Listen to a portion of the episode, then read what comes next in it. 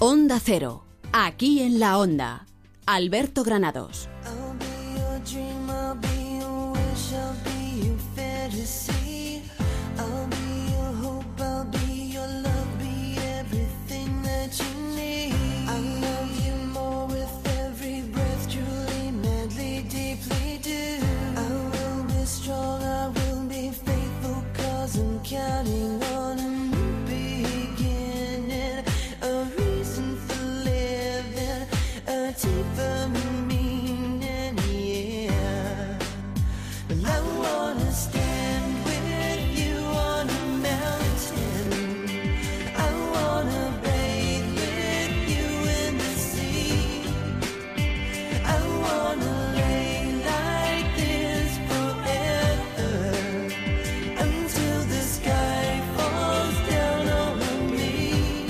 Como todos los lunes ya tenemos a nuestro querido Juan Junoy, biólogo marino de la Universidad de Alcalá del Departamento de Ciencias de la Vida.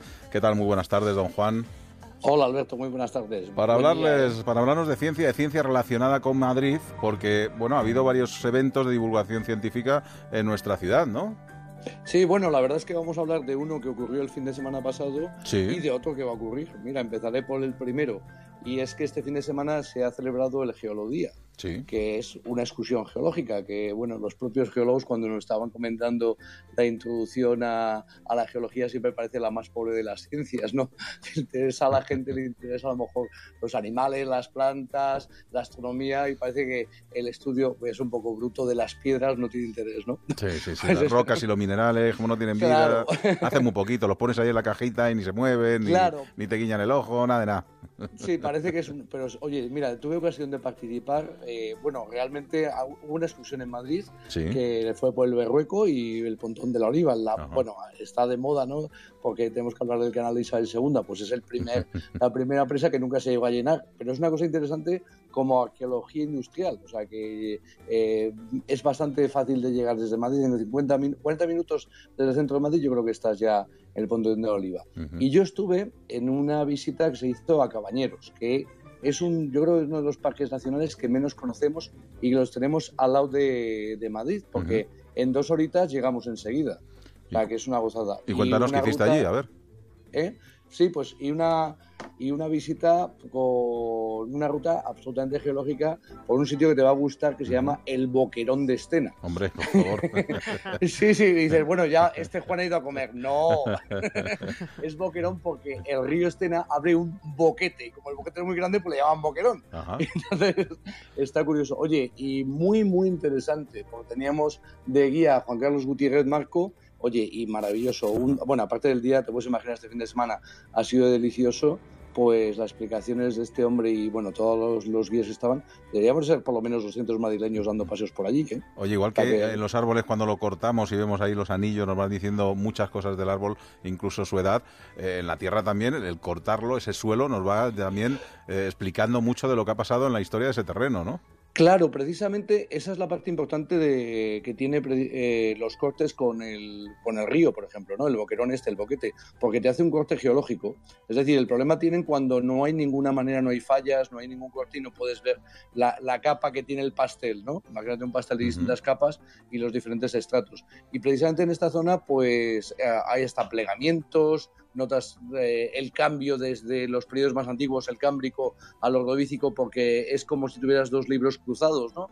Y todo esto, bueno, cuando lo están viendo, de aquello que si tú caminas por ahí dirías, ay, qué bonito el buitre, qué bonito el pajarito, qué bonito eh, el aliso, lo que sea, y no te darías cuenta de las rocas. Y, y, con esta gente la verdad es que se aprende muchísimo, ¿eh? Da gusto. Además, oye, como la siguiente actividad que luego te comentaré, gratuita, eh, de libre acceso, muy fácil. Hay que apuntárselo para el mes de baño del año que viene. Ya sabes, después de la fiesta de la Comunidad de Madrid va a haber un geolodía. Mm, siguiente actividad, Juan, que aunque parezca insólita, es verdad que se puede aprender ciencia en los bares mientras nos tomamos una cañita, ¿no? sí, esto estamos hablando, Rosana, de Pine of Science, o pinta de ciencia, o yo le llamaría una cervecita, ¿eh? una cervecita con la ciencia.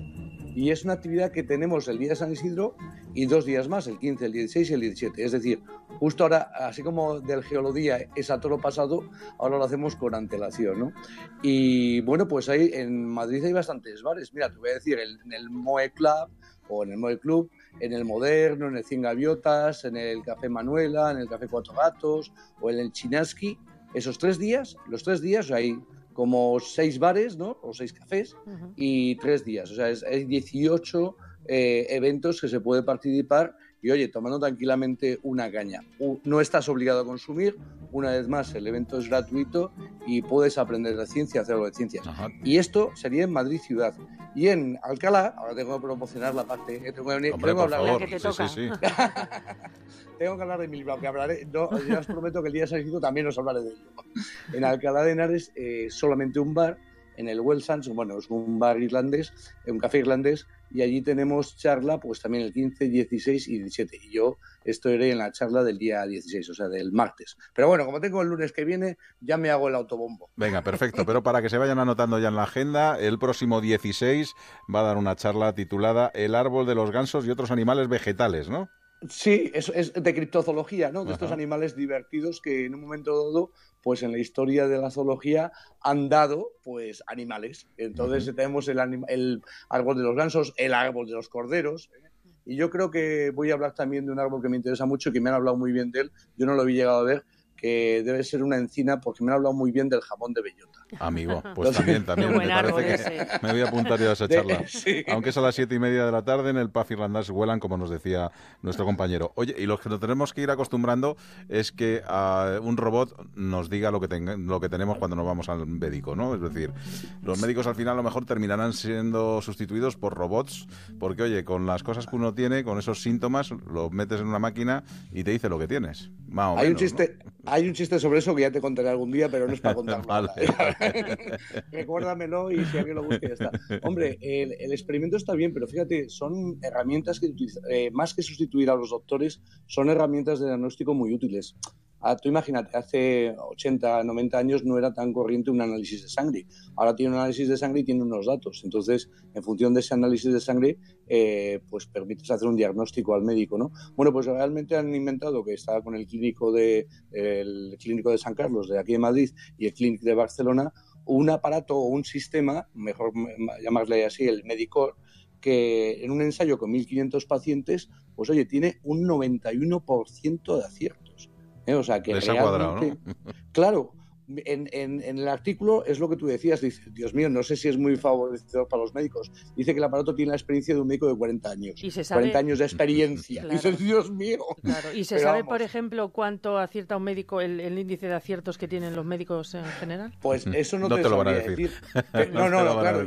Y, ya sabes que habrá un cierto corporativismo y a lo mejor sería un 99 o un 100%, ¿no? Pero bueno. Pero la verdad es que siempre tiene, al tener más herramientas de diagnóstico, pues puede ser muy útil. Oye, y sobre todo piensa en, yo estaba pensando precisamente en la Antártida una vez más, cuando va un médico a la Antártida no va un especialista, a lo mejor va un traumatólogo. Mm. Y si alguien tiene una piedra en el riñón y puede mediante este aparato o este sistema eh, consultar una serie de síntomas y acercar o aproximarse más, pues le puede ser muy ayuda. O gente que viva aislada en un pueblo y tener rápidamente eh, un diagnóstico si hay que mandar un helicóptero o no y ellos, en el artículo que hablaban de, del aparato, comentaban que es muy eficaz para el triado en las urgencias. Ya sabes que tiene, hay un periodo. Claro, entonces, Para, claro si, hay, si hay un médico allí controlando el asunto, viendo los síntomas, atendiendo las respuestas que da el paciente, etcétera, oye, y esto lo puedo ir poniendo y diciendo, oye, esto es más urgente, vamos a pasarle adelante. Mm. Pues, este pues, me parece una buena idea, oye, a ver si se pone ya en marcha y se lo contaremos también en nuestra sección de ciencia en Madrid. Juan Junoy, gracias, hasta el lunes que viene. Venga, que, que tengáis buen día. Un abrazo, hasta luego.